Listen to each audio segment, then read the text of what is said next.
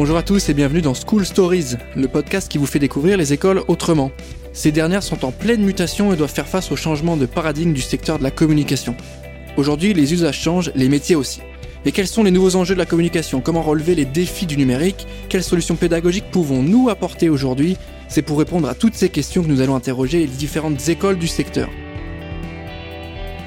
Et dans ce nouvel épisode, nous recevons David Mignot qui est directeur académique de la Sports Management School, une école spécialisée dans le management du sport.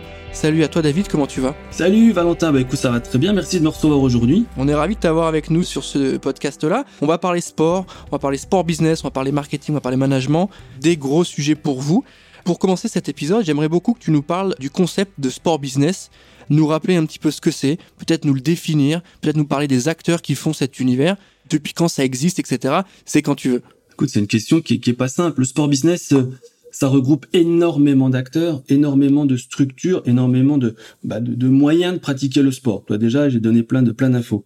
Euh, le sport business, c'est quoi? En gros, c'est toutes les structures qui vont nous permettre de faire du sport. On parlera d'institutions avec une fédération, qu'elle soit internationale ou française. On parlera des associations, donc qui deviennent des clubs pour qu'on puisse pratiquer. Ça, je dirais, c'est la partie qu'on va tous connaître. Pourquoi? Parce qu'on pratique une activité sportive. Mais à côté, il y a de nombreux acteurs. Les médias, sans en parler, sans évoquer tous les médias, télé, radio, presse écrite, maintenant on peut mettre les médias avec les réseaux sociaux. On parle de qui? Des marques, bien évidemment, sans les marques, il ne se passe rien. On parlera bien sûr de toutes les instances qui vont nous aider sur le CNOSF, on va parler euh, du TAS, le tribunal arbitral du sport. Bref, en fait, c'est un univers qui est très complet. Si je peux me permettre de revenir sur des points qui peuvent être intéressants en termes d'histoire, et c'est là où on voit un petit peu euh, bah, que le sport business existe depuis très longtemps. Le premier partenaire, c'est Spears and Pound en 1861, et c'est les premiers à avoir parrainé, on va l'expliquer après si on veut, l'équipe britannique de cricket. Donc ça remonte quand même à, quelques années maintenant. Puis après on a eu cette évolution hein, du sport business. Là on parle de sponsoring, euh, les JO avec Coca-Cola en 1928. Si on parle de la France en 1986, bah, c'est GMF hein, qui rentre dans le dans l'univers du rugby. Et puis après il y a un point essentiel dans le sport business et ça je pense qu'il faut le retenir, c'est 1984, les Jeux Olympiques avec Los Angeles où là, bon, on va avoir le programme Top Sponsor bah, qui va faire exploser tout cet univers du sport, du sport business le sport business, c'est quoi? Bah, C'est d'une certaine manière, hein, c'est aussi faire de l'argent avec le sport, pas simplement du côté mhm. dopage et autres, mais c'est surtout bah, gagner sa vie en, en, pratiquant, en faisant réaliser et en réalisant du sport. Mais justement, on a l'impression qu'on a euh, une image de ce concept-là. On trouve que le sport business, c'est assez neuf dans la tête de beaucoup de personnes, c'est quelque chose d'assez récent. Paradoxalement, tu nous expliques que c'est assez ancien, que les mécaniques business, commerciales, de sponsoring sont quand même assez anciennes. Est-ce qu'il n'y a pas un lien dans l'imaginaire collectif avec euh, la montée en professionnalisation de ces sports-là qui ont fait naître peut-être dans la tête des gens euh, une réalisation sur ouais ok ça c'est du marketing ça c'est du commerce ça c'est du business. Euh, est-ce qu'il n'y a pas un lien entre voilà le fait de passer pro et l'évolution du sport business de manière un peu plus populaire? Oui, tu as raison. Je crois qu'en France, il y a eu un, une ouverture de l'esprit, une ouverture des yeux en 98 avec la Coupe du Monde de foot. Euh, c'est vrai que là, on est, bah voilà, on a vu apparaître euh, bah, les équipes qui sont venues en France. On a vu apparaître une grosse partie liée aux médias. Hein. C'est vrai que les médias, si on doit donner des chiffres, parlons des JO qui vont arriver dans, dans quelques jours. C'est 4,2 milliards de dollars de financement par les médias. Donc les médias ont pris euh, une ampleur colossale par rapport à cette à cet univers du sport. Vous voyez encore un TF1 et M6 qui disaient bah, l'équipe de France euh, a perdu à l'euro, on va perdre 10-15 millions de d'euros, euh, bah, c'est beaucoup d'argent. Donc c'est vrai qu'il y, a, toute cette dimension financière qui est apparue, mais en France on a eu cette évolution importante bah, avec la Coupe du Monde de foot en 98 qui a ouvert, je dirais, les chakras où en fait on s'est rendu compte qu'une marque, n'importe laquelle, pouvait investir dans le sport pour faire de la visibilité, pour faire de la notoriété, mais surtout gagner de l'argent. Et c'est là où ça a commencé à se professionnaliser, où les agences, euh, qui sont un des grands acteurs euh, bah, du sport business, sont apparues et se sont développées. Il y a aussi peut-être un lien avec les sportifs qui sont du coup devenus sportifs, on dit de haut niveau, qui sont devenus professionnels, et du coup qui avaient une image, qui avaient une aura, qui avaient une influence. Euh, le fait de collaborer avec des acteurs, des grosses personnalités, c'était déjà fait, c'était déjà acté. Là, peut-être qu'on est passé aussi sur une sorte de je sais pas si on dit ça, mais starification, et du coup les marques ont tout intérêt à sponsoriser des équipes, des joueurs, euh, et devenir des équipementiers. Il y a cet aspect-là aussi. Oui, tu as raison. C'est vrai que il y a une bataille hein, rangée entre Nike Adidas, qui sont les, deux grands équipementiers au niveau au niveau de la structure mondiale. Et ils utilisent les stars pour mettre en avant leurs produits. Dans le foot bien évidemment, dans l'athlétisme ou dans, dans, tous les grands sports qui vont avoir un impact. Et on le voit en ce moment hein, le running bien évidemment tout le monde fait du running que ce soit chez les hommes ou chez les femmes mais aussi une grande partie sur le sport féminin. Donc les, les, joueurs, en fait, ils ont cet axe de pouvoir influencer, on va en reparler sûrement avec les réseaux sociaux, influencer à la pratique, mais aussi influencer à porter les produits ou à les consommer. Hein, on peut se rappeler un Teddy Riner qui a été partenaire de, de nombreuses années avec Powerade. Bah, en gros, euh, si Teddy Riner boit Powerade, bah, peut-être que c'est bon pour ma santé ou c'est bon pour euh, la reminéralisation de mon corps après un entraînement. Donc c'est vrai que d'intégrer le sportif bah, dans cet univers, euh, je dirais des marques et de, je dirais de l'apport du produit qu'il peut avoir, bah, c'est devenu essentiel pour de nombreuses marques, de nombreuses structures sportives. Au même titre que la publicité au sens plus large, il y a des biais cognitifs aussi, il y a du marketing, il y a des stratégies de marketing, et c'est là où ça devient intéressant, c'est là où ça devient utile, c'est là où on comprend un peu mieux le, les mécaniques. Quand on parle de sport business, on se rend compte que c'est assez large, c'est assez complet comme univers. Est-ce que tu peux peut-être nous expliquer quels seraient les métiers? On sait qu'il y a de l'influence, on sait qu'il y a du marketing, évidemment, on sait qu'il y a de l'événementiel avec les matchs, les rendez-vous. Est-ce que tu peux nous faire un petit tour d'horizon parce que tu es quand même directeur académique d'une école qui est spécialisée dans ces sujets-là. Dresse-nous un petit portrait voilà des métiers auxquels on peut euh, accéder en sortant de chez vous qui sont inhérents à ce monde-là. Alors le faire en, en 10 minutes, en 3 minutes, en une minute, c'est hyper large. Je crois qu'en fait, on a, on a des métiers qui vont déjà être en phase avec l'étudiant. Demain, on aime le foot, mais on va pouvoir trouver un métier dans l'univers du foot. Alors, on sera pas le prochain président euh, du PSG, mais on va pouvoir intégrer au travers d'un certain nombre de métiers potentiels. Quand je dis métier, c'est quoi? Bah, on peut être community manager. On peut rentrer chez un média pour faire de la planification, pour faire du sponsoring, pour acheter de la publicité, pour être au sein, bah, si on parle de Canal+, hein, on est pour être sur potentiellement le rugby, potentiellement le foot si tant est qu'ils gardent les droits. On va pouvoir être dans une mairie pour euh, gérer, pourquoi pas, l'axe événementiel et sportif d'une mairie. On va rentrer dans un club pour être dirigeant peut-être du club. Ça veut dire quoi quand être dirigeant d'un club? Bah, C'est aller chercher des partenaires. Donc on va faire du marketing, on va faire de la com parce qu'il va falloir attirer l'ensemble d'un public pour voir et faire voir l'équipe que l'on va gérer. On va gérer les réseaux sociaux, soit en com, soit avec un influenceur mais on va aussi gérer de la billetterie, on va aussi gérer de l'événementiel. Un match, c'est ce qu'on appelle le match day. Donc l'événementiel du match day, ça regroupe des dizaines d'acteurs, de la buvette, de la billetterie, de la sécurité, qu'elle soit dans le stade, à l'extérieur du stade, les secours. Bien évidemment, on va parler aussi du public, comment animer le public. Donc en fait, dans cet univers du sport business, il y a des métiers qui vont rassembler en fait nos passions. Et je crois que c'est ce qu'on essaye de mettre en place avec SMS. C'est pas simplement de dire, bah, devenez chef de projet, parce qu'il y a beaucoup d'étudiants qui veulent devenir chef de projet en événementiel. C'est trouver votre métier, peut-être chef de projet, votre passion, votre pratique, pour mêler l'ensemble de ces éléments et trouver, je vais pas dire le job de vos rêves, parce que c'est impossible, mais en tout cas l'univers dans lequel vous allez vous sentir bien et vous vous permettre d'exploiter en fait l'ensemble de vos connaissances. Et ça, et ça c'est la chance du sport business parce que bah, on aime un sport, bah, on peut y trouver son métier. Et justement, moi, je te pose la question de manière hyper logique. Hein. Pourquoi c'est intéressant de passer chez vous? Qu'est-ce qu'il y a de plus, en fait, par rapport... Voilà, je fais une école de management, une école de commerce, j'aime bien le rugby à côté, je vais allier les deux. Euh, j'ai pas besoin de faire une école 100% sport. Qu'est-ce quelle est la plus-value euh, justement de Sport Management School et euh, pourquoi il faut faire une formation dédiée? Qu'est-ce que ça va apporter en plus? C'est une bonne question. C'est vrai que les parents ou les étudiants vont toujours avoir l'idée d'aller en STAPS.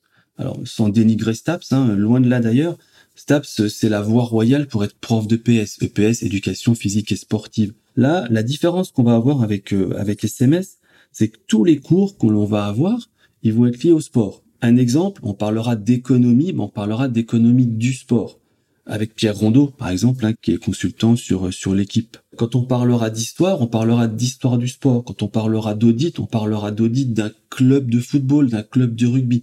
En hmm. gros, toutes les matières d'une école de commerce vont être liées à des cas marketing, à des cas tout simplement liés au sport. Deux, je crois que la la vérité par rapport à une école comme la nôtre, il y en a deux. La première, c'est le bénévolat. On sait que le bénévolat en France, sans lui, le sport n'existerait pas. Impossible. On le voit sur les jeunes, les moins jeunes, les seniors.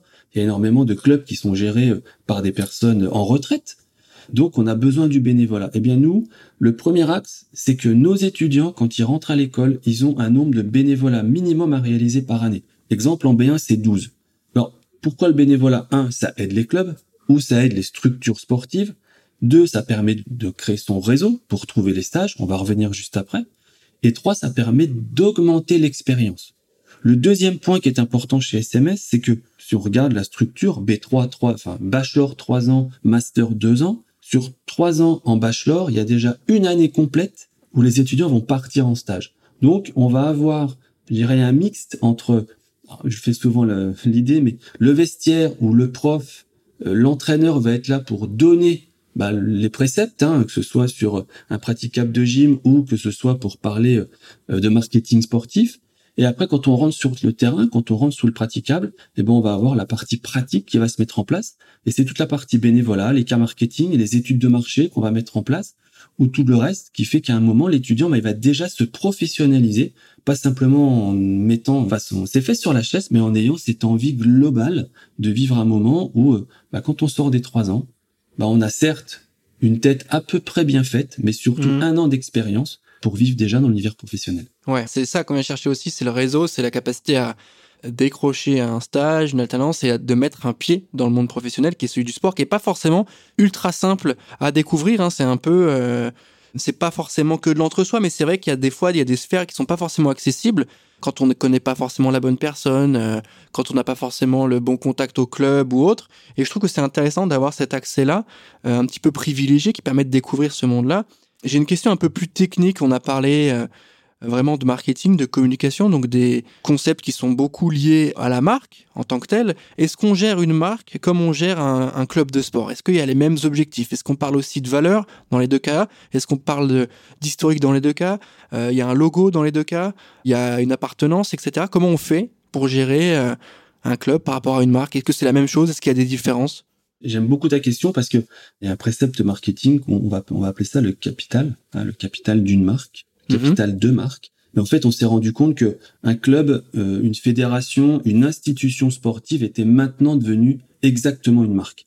Les Jeux Olympiques, hein, on, l'a dit, Tokyo c'est dans quelques jours. La marque Jeux Olympiques, on sait que c'est les cinq anneaux, hein, euh, ou le même Jeux Olympiques est une marque déposée. C'est une des marques qui est le plus galvaudée, le plus utilisée dans le monde. Et donc, cette marque, elle a des valeurs. Elle a un logo, elle a une entité, elle a une structure juridique, et elle a, je dirais, une, fonction globale correspondant à cet univers des Jeux Olympiques. Si on parle du PSG, hein, le PSG, bah, c'est bien une marque qui va se vendre avec des produits dérivés, qui va se vendre en télévision, qui a un univers de valeurs, qui a un claim, hein, rêvons si ma mémoire est bonne, c'est bien rêvons plus grand. Et donc en fait, l'ensemble de ce dispositif je dirais, de marque maintenant sportive, bah, travaille de la même manière avec son marketing appliqué, marketing du sport. Hein, donc, si on prend euh, Paris d'un côté, Marseille de l'autre, on a bien 11 joueurs d'une équipe de chaque côté du terrain et pourtant leurs valeurs sont pas les mêmes, euh, leurs structures ne sont pas les mêmes, leurs idées ne sont pas les mêmes et pourtant on parle bien de foot. Donc en fait, on est arrivé à, stéréotyper d'une certaine manière une marque dans le sport comme une marque comme Vitel, comme Evian ou comme plein d'autres, avec oui, ses valeurs, avec sa structure et avec bah, tout ce qu'il existe autour. Prenez l'histoire, hein, euh, prendre l'histoire de, bah, de, Saint-Étienne. Bah, Saint-Étienne, les Verts, bah, on s'en rappelle encore. Tout le monde connaît l'histoire de Saint-Étienne avec sa Coupe d'Europe et tout ce qui est autour. Si on parle des All Blacks, bah, peut-être que certains ne vont pas savoir que c'est dans le rugby, mais on a cette idée des All Blacks, tous en noir avec leur AK. Donc c'est bien l'histoire de cette marque qui ont fait maintenant ce qu'ils sont. C'est intéressant hein, ce parallèle qui est possible de faire entre marque et club avec tout ce qu'on vient d'évoquer. Et du coup, il y a aussi le besoin d'avoir des personnes pour gérer ces sujets-là de marketing, de com, de logistique, de sponsoring, de finance, comme une entreprise un peu plus classique, entre guillemets. C'est des choses auxquelles vous formez, vous euh, Où est-ce que vous envoyez vos étudiants? Est-ce que c'est dans les clubs? Est-ce que c'est dans les instances? Est-ce que c'est dans les, euh, les agences de marketing sportif? C'est un peu tout ça mélangé? Ouais, je pense que non, tu as donné les, univers qui sont les, plus importants. Euh, je dirais que l'agence, elle, elle, a, on a pas mal d'étudiants. Alors vous donner un nombre, c'est très difficile parce que ça évolue tous les jours, mais on a un grand nombre d'étudiants qui vont en agence. Pourquoi? Parce que l'agence, c'est le couteau suisse du sport. On a cette obligation de tout connaître quand on va en agence, aussi bien de la clientèle, hein, de la direction de clientèle, que de l'événementiel, de la planification, que du sponsoring, voire même du community management. Donc en fait, on devient un peu le couteau suisse. Et c'est vrai que bah, on, a pas mal d'étudiants qui aiment aller en agence pour justement avoir l'ensemble de ces expériences. Après, tu l'évoquais, il on a des étudiants qui souhaitent être dans dans l'univers de la pratique. Donc il y a beaucoup de clubs qui euh, qui offrent des stages, des contrats pro, des alternances, avec un axe majeur maintenant, c'est la recherche de sponsoring. Donc la mhm. recherche de sponsoring, bah, c'est la création d'un dossier sponsoring. On va parler de valeur, on va parler de pacte de partenariat, on va parler euh, effectivement de plan de communication. Ça, tous nos étudiants, bah, ils sont, euh, je dirais, armés pour faire ce genre de choses. Et puis après, on va rentrer dans les institutions un peu plus fédérales. Donc là, bah, c'est la création hein, des championnats, la, vision un petit peu plus globale de ce qui peut se passer en termes de pratique.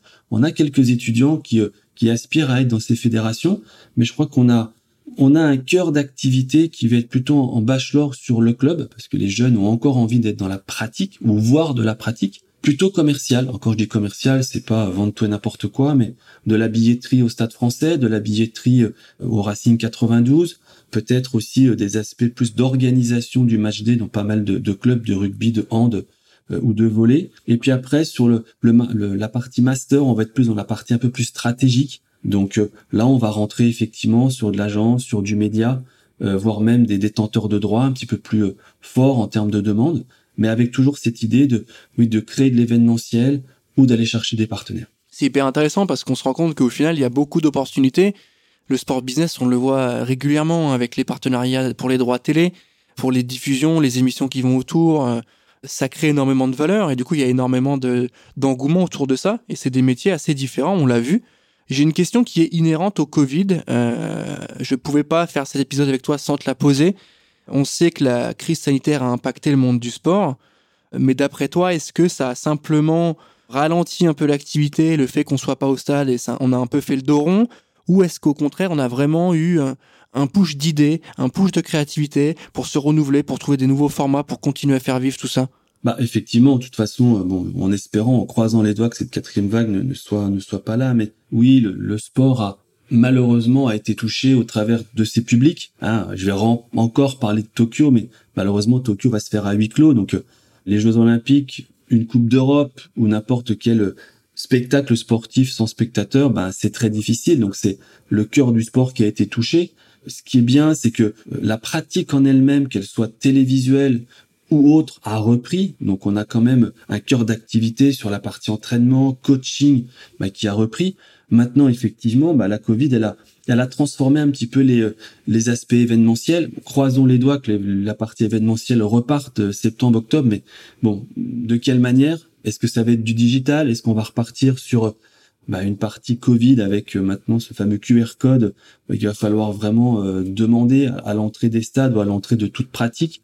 En fait, il y a beaucoup de d'acteurs du sport qui se sont réinventés au travers du digital. Maintenant, je pense qu'on en a tous un peu marre du digital. On a envie de retrouver mmh. de la pratique, mmh. retrouver euh, les copains au stade, aller boire une bière et puis vivre cette ferveur d'un stade, alors que ce soit une salle ou un stade, peu importe, mais la ferveur d'une pratique. En fait, ce qui va se transformer, c'est l'humain. C'est comment maintenant on va pouvoir mettre l'humain encore plus au cœur de l'activité, comment l'humain va être encore plus euh, acteur non pas de sa formation si on parlait de SMS, mais acteur de, de sa pratique, acteur du spectacle sportif, et je crois que dans les années futures, bah, cette, euh, cette partie humaine, elle va être de plus en plus importante pour faire vivre une expérience encore plus forte, bah, parce qu'on en a tous envie maintenant et tous besoin.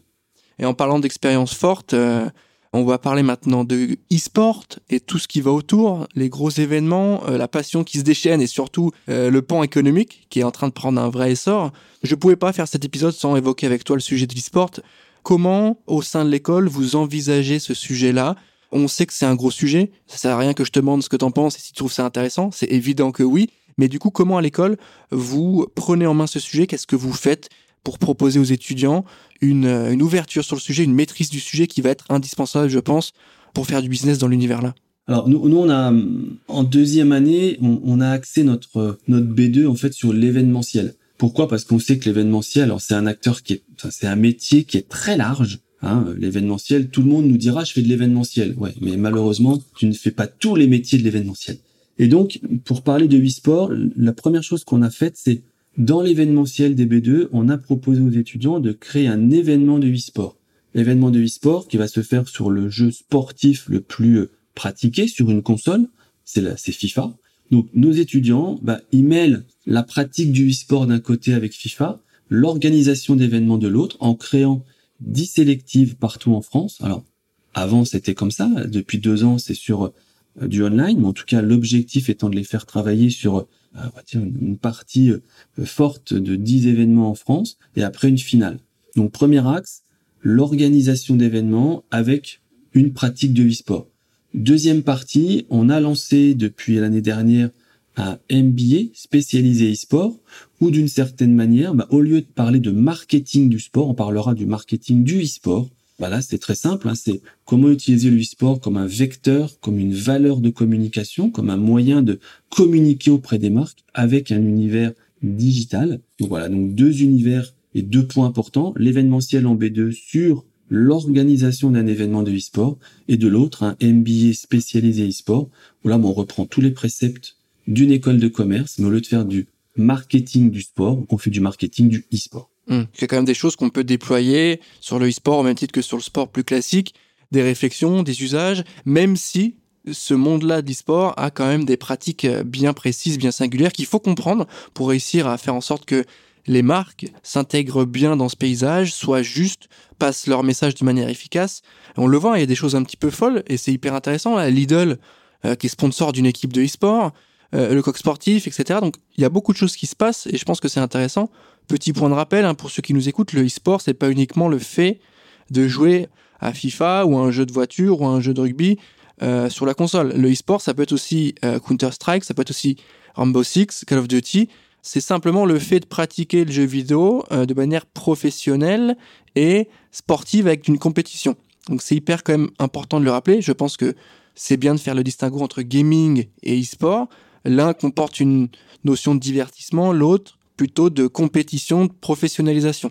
Tu as raison, hein, c'est que sur, tu évoques les, marques comme, voilà, comme le coq sportif ou autre, mais en fait, on se rend compte que tous les codes du sport sont en train d'être appliqués au, e-sport. Mm. Un équipementier, le coq sportif, EDF qui est partenaire bah, d'une équipe de e-sport, euh, Twitch donc qui est en train de d'exploser en termes d'audience et en termes de mise en avant de live sur le e-sport. Mm. Donc on a bien, bah, comme pour un match de, de rugby, un match de basket, on a des, des lives qui se font du direct. Donc maintenant on commence à, à travailler cette partie publicitaire. Hein.